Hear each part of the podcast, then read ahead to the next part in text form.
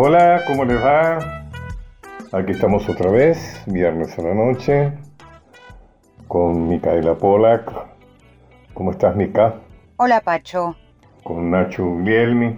Así es. Bueno, vamos a, a emprender esta aventura, que es hacer un programa de radio. Vamos nomás. Y vamos a hablar hoy de la televisión. Si la vez pasada hicimos una historia del teatro en la época de la colonia y en la época de la independencia. Hoy vamos a hablar de la historia de la televisión argentina. Muy bien, cumple un aniversario redondo la tele este año, justamente. Eh, ¿Con qué música nos vas a acompañar, Mica? Hoy también cumpliría años, 101, la queridísima Chabuca Granda. Así que vamos a escucharla a ella como gran cantora que era, pero también vamos a escuchar sus letras en las voces de otras mujeres de América Latina. Ah, bueno, bueno, dale, dale. Hay algunas eh, muy, muy conocidas, ¿no es cierto?, de Chabuca. Sí, hay clásicos de Chabuca. Uno de ellos es La Flor de la Canela, que vamos a escuchar ahora en la voz de Chabela Vargas.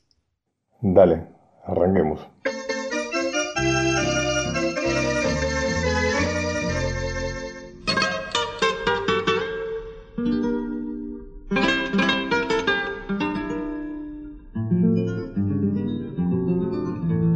Déjame que te cuente limeño.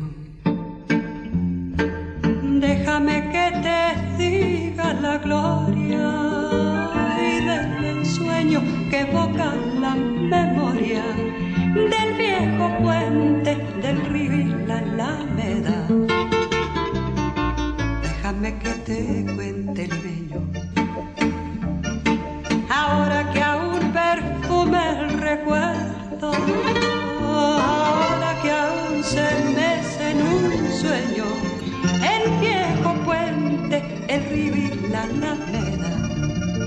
en el pelo y rosas en la cara.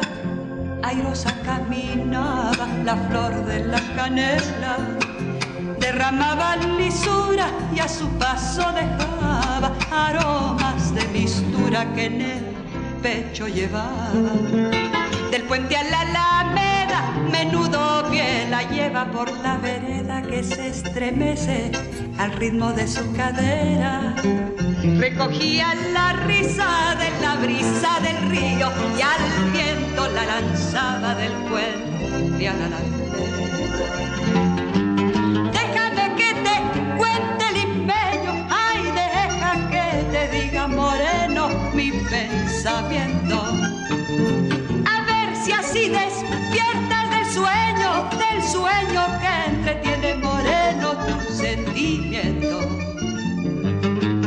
Aspira de la lisura que da la flor de canela, adórnala con jazmines matizando su hermosura. Alfombra de nuevo el puente y engalana la alameda, que el río acompasará su paso por la vereda. Y recuerda que jazmines en el pelo y rosas en la cara. Airosa caminaba la flor de la canela, derramaba lisura y a su paso dejaba aromas de mistura que en el pecho llevaba. Del puente a la alameda, menudo pie la lleva por la vereda que se estremece al ritmo de su cadera. Recogía la risa de la brisa del río y al viento la lanzaba del puente a la alameda. Pacho O'Donnell está en Nacional, la radio pública. Bueno, vamos a hablar de la historia de la televisión argentina. La primera exhibición de televisión en Argentina ocurrió en abril de 1939, mira vos, cuando un equipo del Instituto de Investigación de los Correos Alemanes realizó una exposición de equipos en el local de la Comisión Nacional de Bellas Artes en Buenos Aires. Posteriormente realizarían exhibiciones durante el mismo año en Brasil, Chile y Perú. La primera licencia para una estación de televisión en Argentina fue otorgada en 1945 a Martín Tou, aunque solo fue carácter experimental. Recién en 1951, el empresario Jaime Yankelevich, director de Radio Belgrano y pionero de la radiofonía en el país, viajó a Estados Unidos para comprar los primeros equipos de transmisión que eran de marca Standard Electric para traer la televisión a la Argentina. Digamos que esa fecha del 51 es la que se toma, pues estamos eh, festejando los 70 años de la televisión en Argentina y tienen que ver con esa fecha, cuando Jan Krevich viaja a Estados Unidos y compra los primeros equipos por 26 millones de dólares. Un año después, Yankelevich le solicita al gobierno de Juan Domingo Perón otro permiso para montar una emisora. Luego de algunas pruebas, el 23 de septiembre de 1951 se pudieron ver las primeras imágenes transmitidas a receptores ubicados en los comercios del centro de Buenos Aires.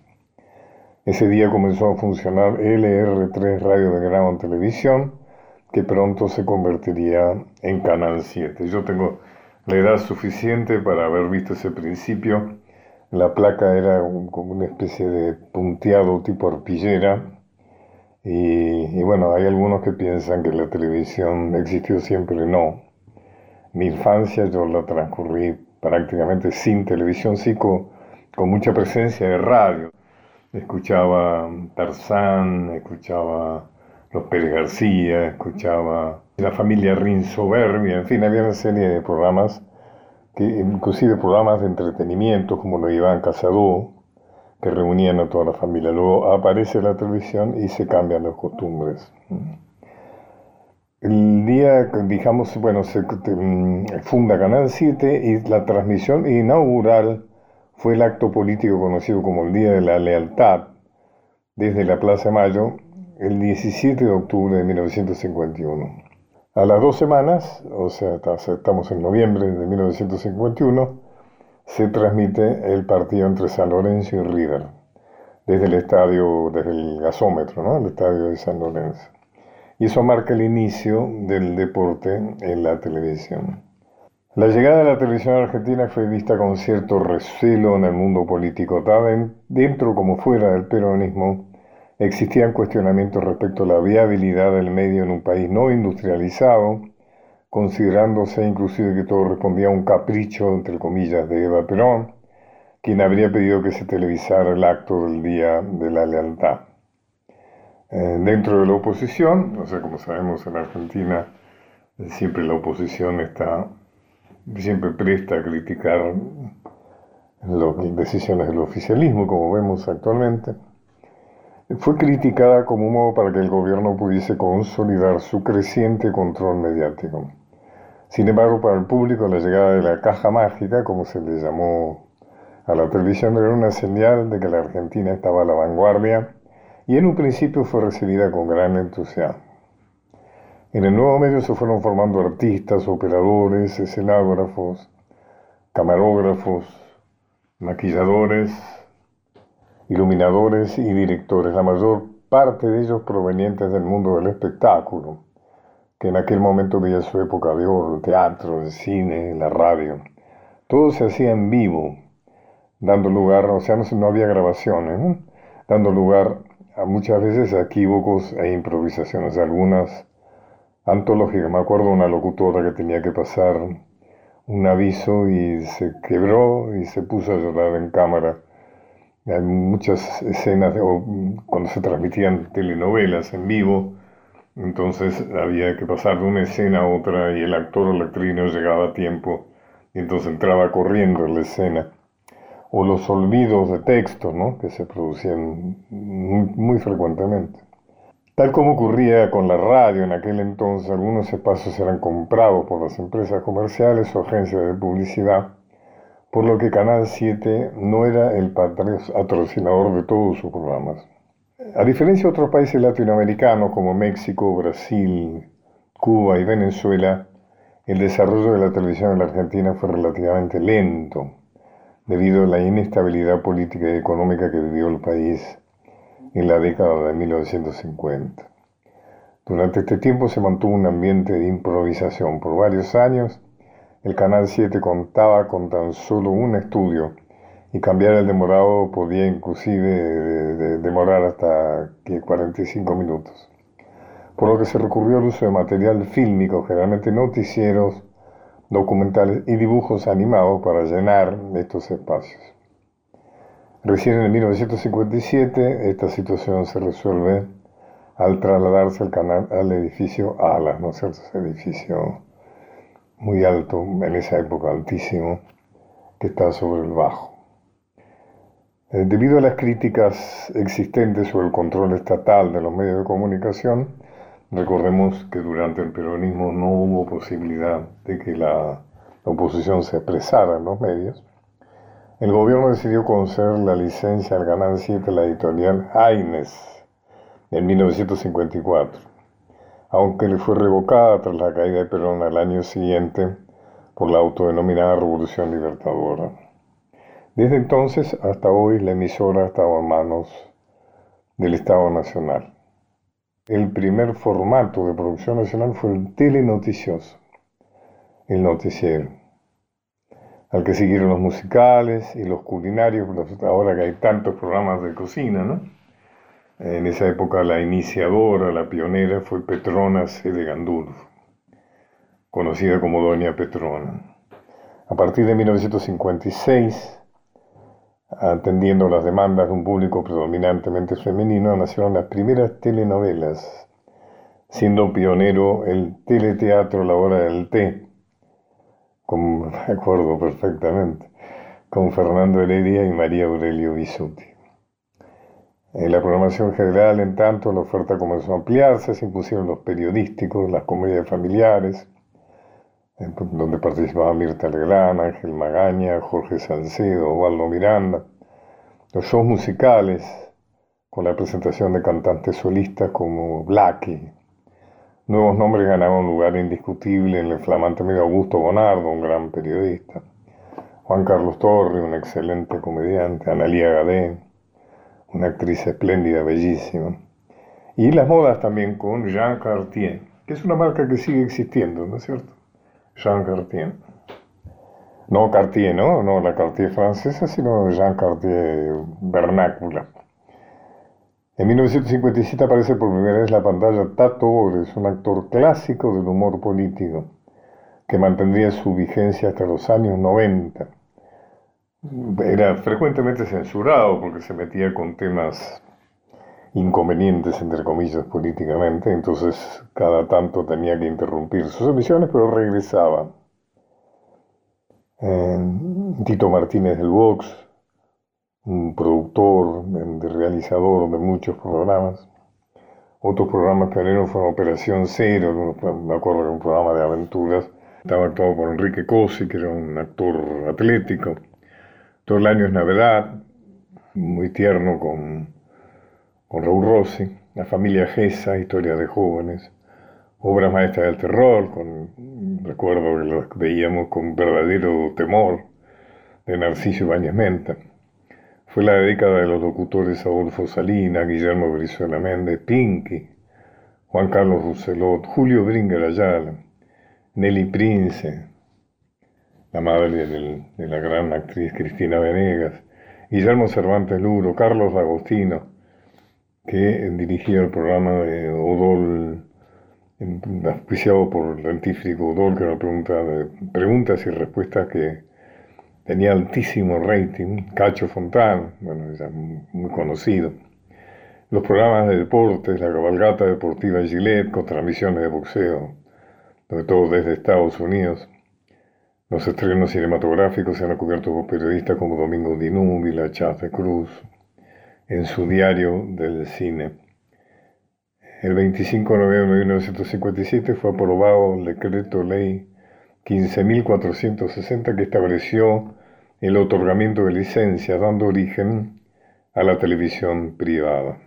Se iniciaron las transmisiones el 18 de abril de 1960, Canal 12 de Córdoba, la primera en el interior. El 9 de junio debutó la televisión privada de Buenos Aires con el Canal 9 de la Compañía Argentina de Televisión Cadete.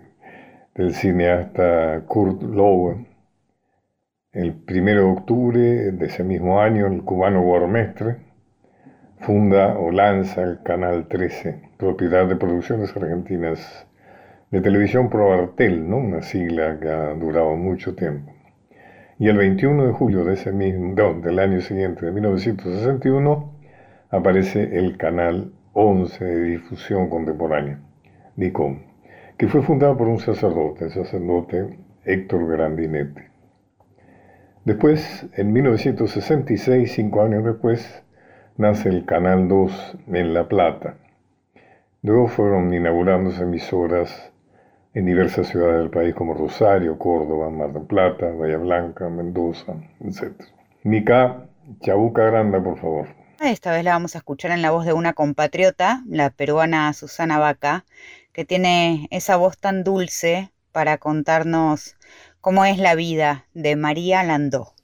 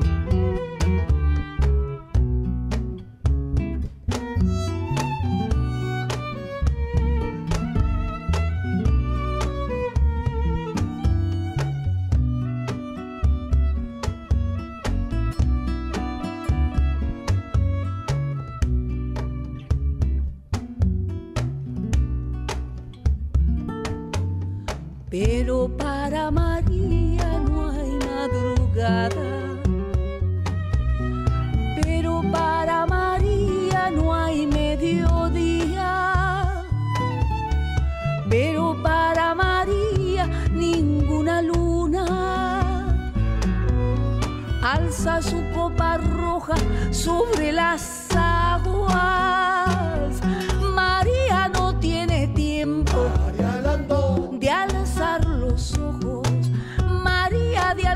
los ojos. Rotos de sueño. María rotos de sueño. De andar sufriendo. María de andar sufriendo. Solo trabaja.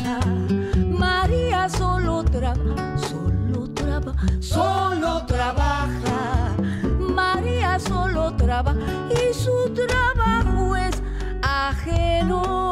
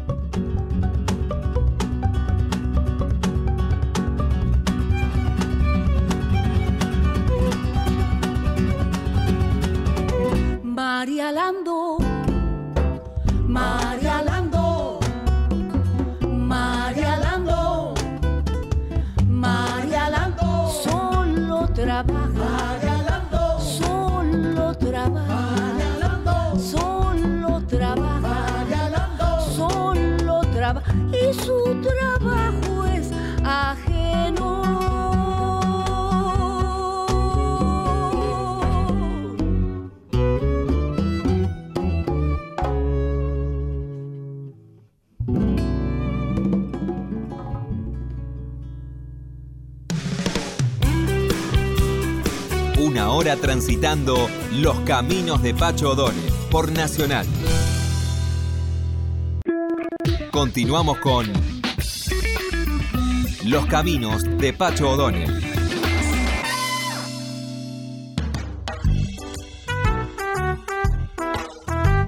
Bueno, voy a entrevistar a una persona que yo quiero mucho y admiro mucho, que es Gerardo Román. ¿Cómo estás, Gerardo? ¿Cómo estás, Pacho? Qué halago que me digas eso. No, necesito... gente de- que me llevan 3, 4 añitos y, este, y han luchado toda su vida este, y viven tan intensamente y tan profundamente la vida, este, es una, una bendición estar en esa consideración. Estaba hablando con un director de teatro que se llama Lisandro Fix, que hizo una obra muy buena que se llama mm, 25 millones de argentinos en el off. Y estábamos, eh, íbamos a encarar el enemigo del pueblo que yo finalmente desistí y lo hizo Juan Leirado. Y este y teníamos con Lisandro Fix ganas de hacer una obra de teatro sobre Aramburu, que se llamaba Aramburu. Este, no sé qué pasó, no hablé más con Lisandro, no estaba muy creativo o prolífico, este, pero me interesaba, me interesaba el tema de Aramburu, ¿no? ese, ese, ese momento tan bisagra que fue la aparición de Montoneros y, y, y lo de Aramburu. Este, no sé por qué te estoy contando esto. ¿Por qué será? Ahí en Aramburu escribió mi sobrina, ¿no? María, un buen libro sobre... Ah, bueno, lo empecé leyendo de, lo de María. Claro. Y, ah, ya me acordé de qué. Y entonces después, Lisandro me dice, leamos también Timote, que es la de José Pablo Feynman. Ah, Y entonces lo llamé a José Pablo, con quien hemos trabajado en teatro y en televisión, y así como estamos hablando vos y yo, hará de esto cuatro meses, José Pablo estuvo 15 minutos halagándome por cómo había yo, porque había sido la persona que más había enfrentado al macrismo en los medios, durante el macrismo, durante el, el macrismo oficialista, ¿no? Y este, esta situación de que el adversario te, te- te constituye, ¿no? De está buena esa frase. verla, sí, te define, ¿no? Este, me doy cuenta cada vez que aparece que, que- que hay algo que me regurgita y no puedo ni tragar ni escupir y, me- y- y que tiene que ver con la- la- los avances, la consolidación del, del neoliberalismo, este, la, la destrucción del- de los ecosistemas y la fábrica de seres descartables que, que constituye como proyecto socioeconómico, ¿no? Bachelard decía que uno ¿Quién? siempre actúa en contra de alguien. Bachelard. Ah, Está en la línea de lo que vos decís, ¿no? Bueno, vos te jugaste mucho en eso y justamente de eso es que yo quería hablar con vos, de tu capacidad de jugarte por aquellas cosas en las que crees, ¿no? Lo cual, por supuesto, tiene su costo también, ¿no? sí, sí, sí, tiene su costo. Eh, Te estigmatizan, te discriminan, te, te castigan y aparte uno, este, yo digo algo de, de la línea editorial del Grupo Clarín o, o de Mañeto o de La Nación o de la participación accionaria de, de Macri en La Nación y todos sus empleados sienten un profundo desprecio hacia mí porque yo estoy resaltando la complicidad, la cobardía y la domesticidad de, de- de quienes padecen esa situación, ¿no? Ser empleados dependientes de una de alguien que carece de ética o de conciencia cívica. Este, ayer fui a un programa que se llama Los Mamones y este, que no se habla Sí, sí, nada sí. de política, Te vi, te nada vi, de te, vi, te vi, sí.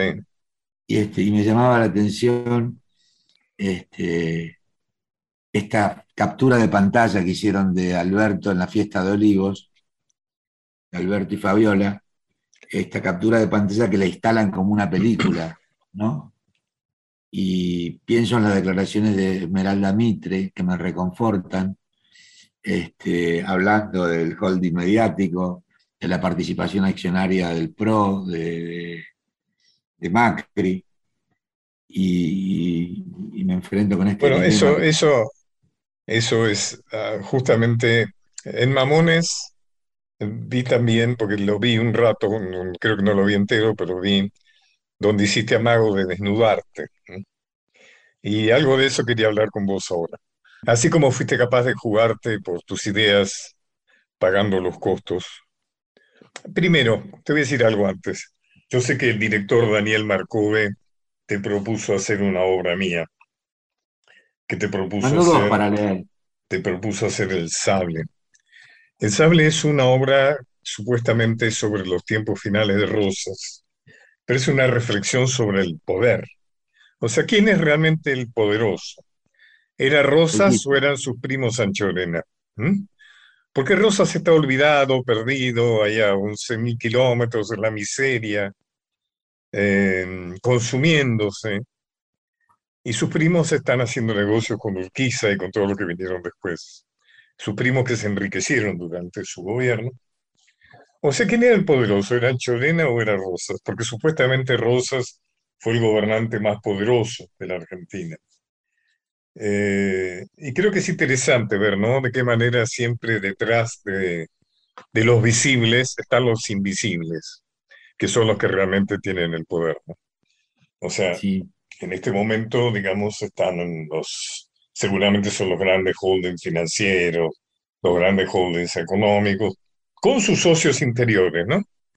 Pero Lela Hay mayor demostración de poder que poder eh, condenar al enemigo al exilio, que no hay pena más dolorosa. Absolutamente, sí, yo la viví, vos creo que también parcialmente, ¿no? No, no, yo era un pichón desconocido, eso es un pichón desconocido. Esos poquitos años que me llevan ustedes, digo ustedes, para mí sos, siempre te asocio con Tato Pavlovsky, perdóname. No, no, está muy bien. Hay una cosa familiar, de teatral, psicoanalítica. De esposa también, ¿eh? hemos compartido esposa. Sí, bueno, yo ya ni hablar, sí, sí, sí, asistí a esa, a esa situación.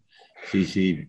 ¿Te imaginas si se hubiera dado en estos tiempos? Fue bastante escandalosa la cosa. Sí, fue, fue Bueno, este, fue una situación este, de, creo yo, que de, de trío en el exilio que derivó en una pareja homosexual este, que expulsa a la pareja heterosexual. Claro, y, este, Susana Torremolina y Marilina Ross, Marilina que componen el himno, porque fue como la vez que más en evidencia estuvo la homosexualidad, ¿no? Sí, Inclusive componen el himno, el himno eh, lesbiano que es eh, Puerto Poyenza, ¿no es cierto? Que es cuando... y sin dormir nos fuimos a la playa y nos amamos descaradamente, alucinando al gordito de gafas que fue corriendo a cambiarse los, los lentes. Y amándonos en una carretera nos sorprendió la, nueva, la luz del nuevo día. Así que hubo ahí una mano húmeda sobre la mía mayor declaración de independencia y principios, tu mano húmeda sobre la mía. Claro, después hubo una serie de cruces, etcétera. Pero bueno, bueno, justamente hablando de eso, hablando de tu sexualidad, vos has sido una persona sexualmente libre, ¿no? Dentro del margen de libertad que de todas maneras permite un escenario tan prejuiciado, ¿no es cierto?, como es la sexualidad. Inclusive yo recuerdo que vos conviviste con un hombre, ¿no? Con un colega tuyo durante un tiempo. Sí, sí, no, teníamos una relación íntima, pero claro, ya a cierta edad cualquier convivencia homosexual este, tiene un rasgo arquetípico. Este, no, pero me refiero a la pareja homosexual que se constituye con las mismas prerrogativas y derechos y, situaciones que la pareja heterosexual, que es lo que la distingue, ¿no? El- el- voy a decirle groseramente, los putos no se heredaban, no se casaban. Era un chongo, era un marginado social. Adolfo Mariquita. Stray en el Nacional, yo lo vi hacer un monólogo que decía, este tiene todas las desgracias, puto, feo y pobre. Bueno, las tribunas siguen gritando puto a los rivales, ¿no? Sí, sí, sí, sí. Todavía no, no han llegado ahí, pero bueno. Pero fíjate vos, es como si se hubieran roto los diques, ¿no es cierto?, de las convenciones. Ahí mm, Paula Pérez Molina acaba de escribir un, un, un libro sobre el enamoramiento de una mujer con un perro. Cosa que me parece absoluta. Si vos ves en Instagram la cantidad de fotos de personas abrazados a sus mascotas en la cama, ¿no es cierto?, con sus gatos, con sus perros, realmente innegablemente ahí hay una sexualidad. ¿no es cierto? Mm. La soledad invita a la, a la sexualidad, a la- a- bueno, eso se llama eh, clínicamente bestialismo, ¿no? Sí, bueno, eso será desde una Una palabra cruel, digo, para definir Claro, una amorosa. digamos, desde una palabra del prejuicio, pero eh, sí, pues también podríamos aceptar la idea de que uno puede enamorar. Hay veces, hay amores hacia los mascotas que tienen mucho que ver con el enamoramiento, ¿no es cierto? O sea, También se lo bautiza como siempre en el amor, siempre en el amor hay algo de sexo. Sí, claro. Vos en alguna entrevista que leí, eh, no sé si seguís manteniendo eso, creo que es una entrevista relativamente reciente, decís que vos tenés una relación con cinco mujeres y que pensás que no tenés que renunciar a ninguna de ellas porque todas ellas representan algo importante para vos y las querés. Sí. Sí. Me parece que es una situación bastante común, solo que a veces este, se hace, no no se proclama, no se declama, no, no, es este, vivida como algo pecaminoso. Claro. La diferencia es que vos lo asumís como algo natural, como algo que no tiene por qué no ser. O sea, lo sacás, de, lo, sac- lo sacás del espacio de lo pecaminoso, usando una palabra que, que vos usaste recién, ¿no? Sí. Y que tiene que ver con el placer, con el goce.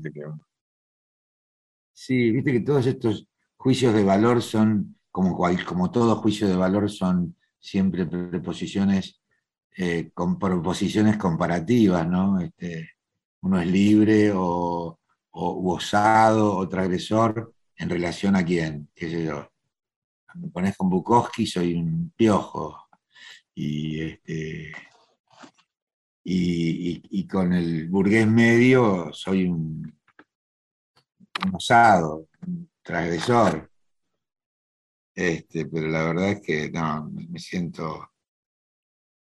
Pero es un lugar en el que te sentís, podríamos decir eh, paradojalmente, es un lugar incómodo en el que te sentís bastante cómodo, o, que- o por lo menos sentís que, que- que es tu obligación serlo, ser, incomodar, ¿no? Sí, sí, sí, sí, eso es así. sí. Desde el punto de vista ideológico, desde el punto de vista moral, diríamos, desde el punto de vista. ¿no? Sí, tengo una, una mm, situación fundacional que, que me zambulló en una contemplación de una situación muy contradictoria. Yo nací en 1946 Ajá, y en 1945, cuando mi madre, cuando era un feto en la panza de mi madre, estallaba la bomba de Hiroshima y de Nagasaki. claro. Cuando estaba en la panza de mi madre, con los elementos comunicacionales de esa época, mi madre recibía la información de la guerra, de los campos de concentración, de la operación Barbarossa, de la retirada de los alemanes, el avance de los rusos, las violaciones, la- las iniquidades y crueldades que se cometieron en, en- en la práctica social genocida en los campos de concentración. Así que yo nací a todo eso.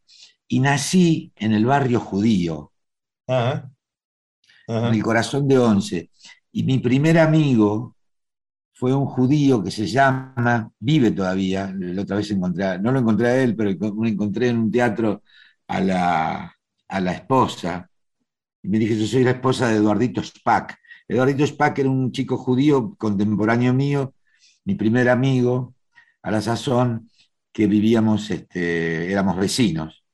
Y yo vivía cierto confort que él tenía en su casa, eh, en detrimento de, de la mía, que era que tenían licuadora, la licuadora que se usaba en aquella época eran marca Osterizer. Claro. Y tenían televisor, que obviamente era blanco y negro. Y tenía, eh, no, perdón, no tenían televisor, tenían combinado.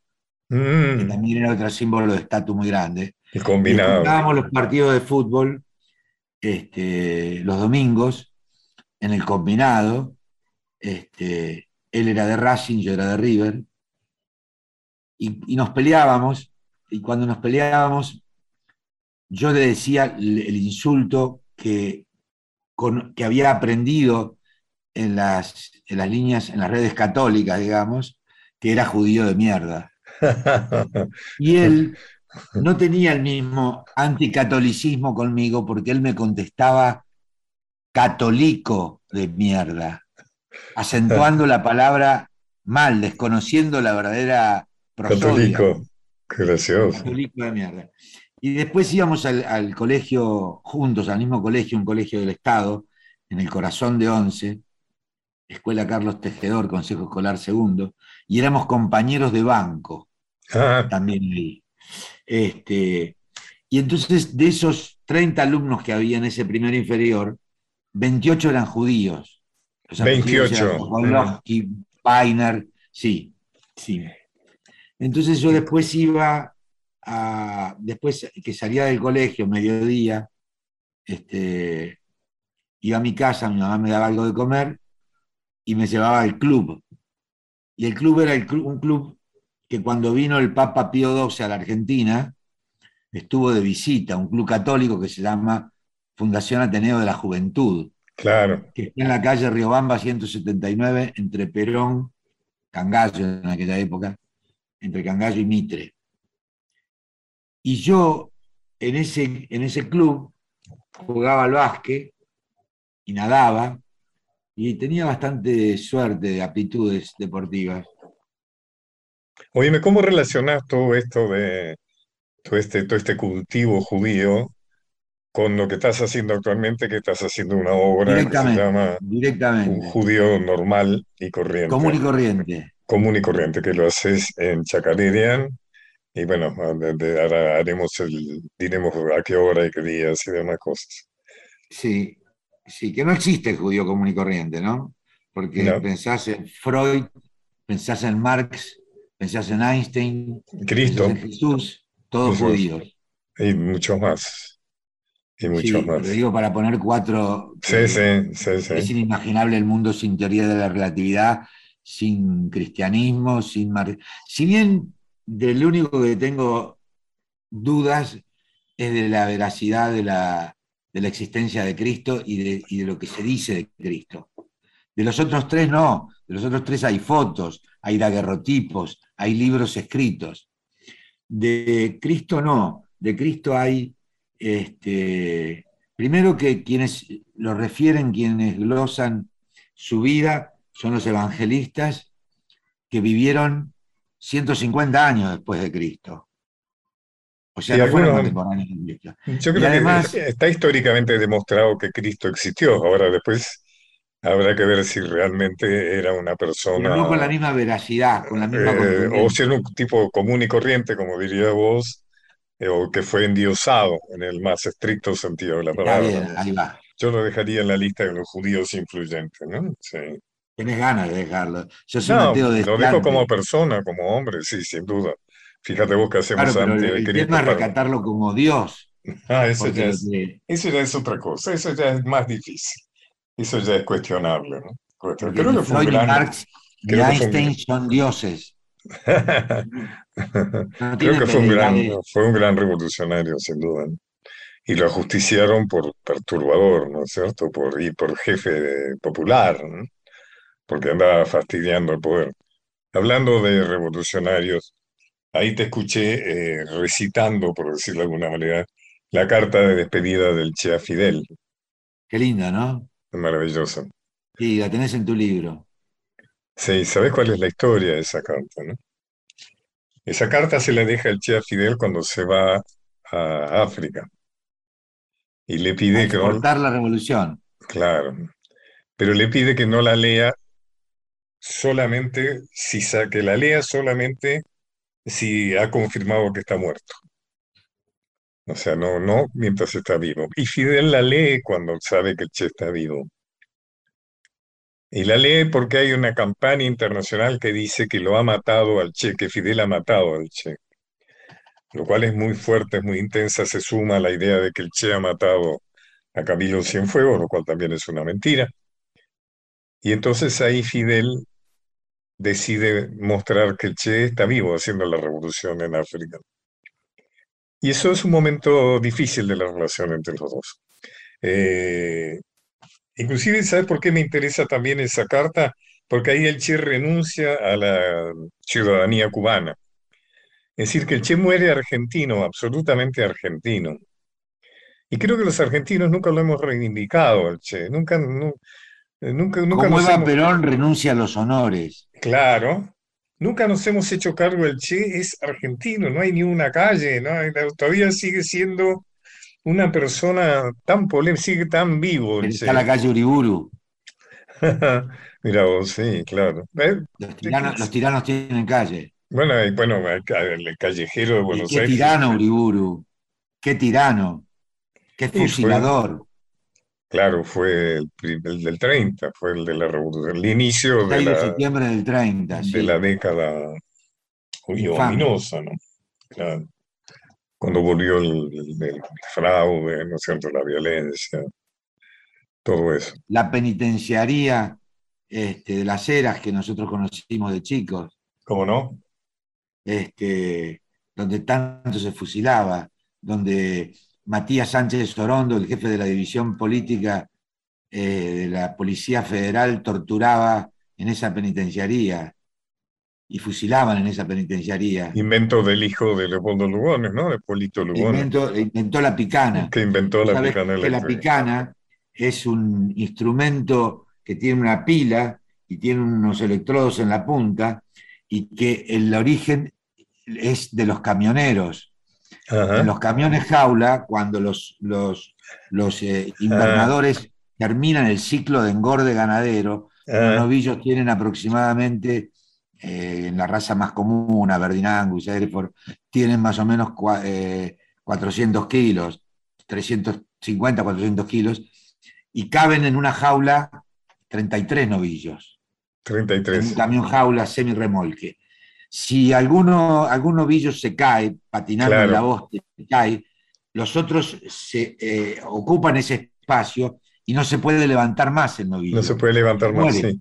No, entonces el camionero para el camión en la banquina o en, un playón, sube al techo de la jaula, donde hay un tablón que hace de puente, se acuesta sobre la tabla, agarra la picana, toca con la picana al animal que está caído y el efecto de la descarga es tan doloroso que el animal pega un salto y hace un claro entre los animales que lo están apretujando arriba de la jaula. Y el camionero sigue viaje. Ese instrumento lo convirtió eh, Florencio, era el hijo de Lugones. Eh, Polito, Leopoldito. Polito Leopoldito. Lugones.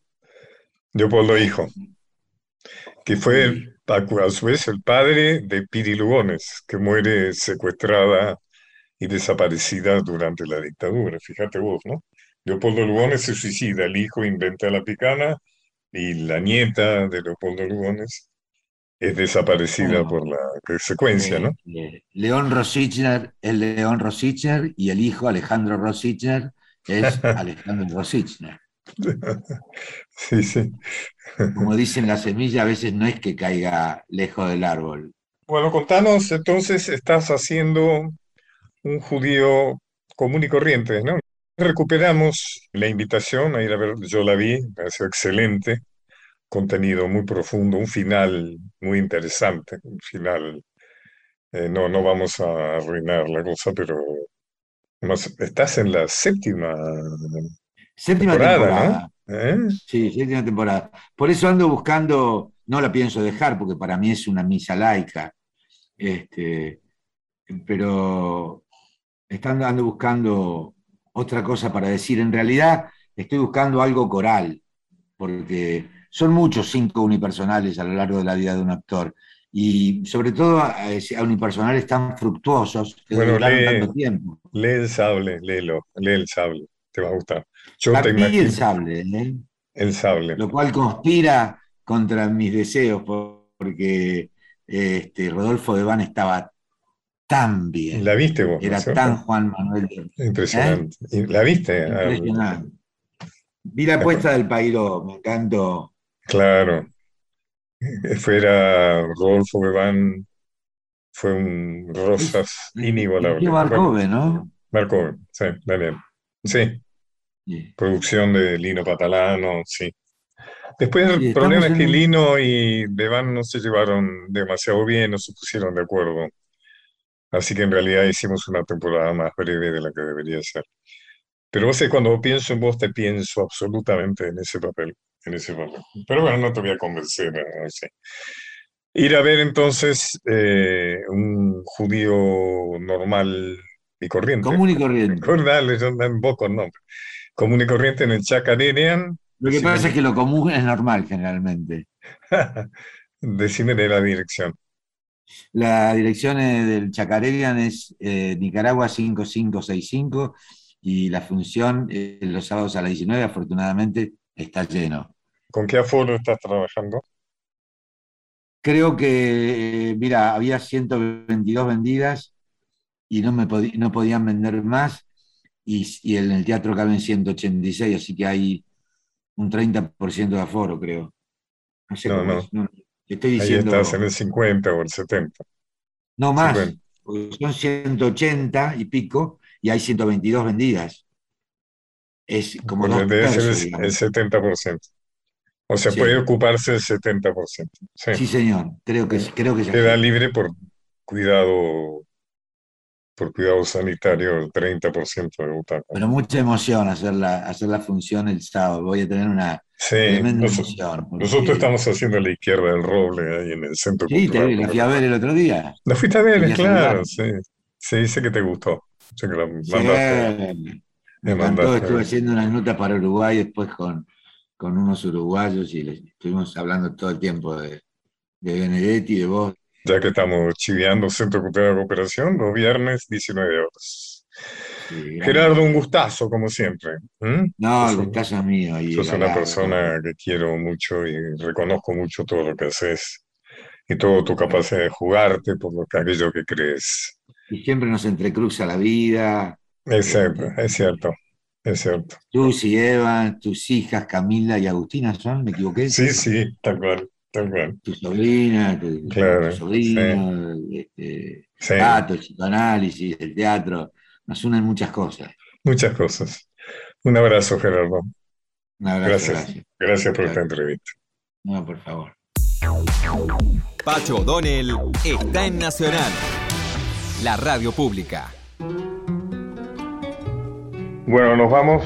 Gracias Nacho Guglielmi en la parte técnica, mi querida amiga Micaela Polak, colaboradora, asesora en, en aspecto musical, y también a Daniel Marcove, un amigo que siempre está ahí para dar una mano. Eh, nos vemos el próximo viernes y nos despedimos con Chabuca Granda. Nos vamos con la mismísima Chabuca. En el día en que hubiera cumplido 101 años, la escuchamos con su clásico dedicado a su papá, Fina Estampa. Gracias, gracias. Una veredita alegre, con luz de luna o de sol, tendida como una cinta con sus lados de arrebol. Arrebol de los geranios y sonrisas con rubor, arrebol de los claveles y las mejillas en flor, perfumada de magnolias, rociadas de mañanita, la sonríe cuando tu piel la acaricia y la cuculi se ríe y la ventana se agita cuando por esa vereda tu fina estampa pasea. Fina estampa, caballero, caballero de fina estampa, un lucero que sonriera bajo un sombrero, no sonriera más hermoso ni más luciera caballero y el tu andar andar reluce la cera al andar andar.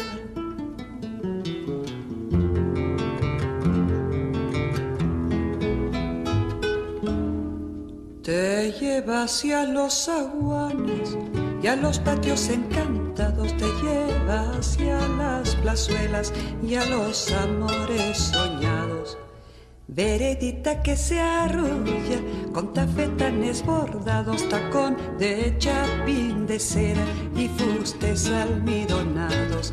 Es un caminito alegre con luz de luna o de sol que de recorrer cantando por si te puedo alcanzar. Fina estampa, caballero, quien te pudiera guardar. Fina estampa caballero, caballero de fina.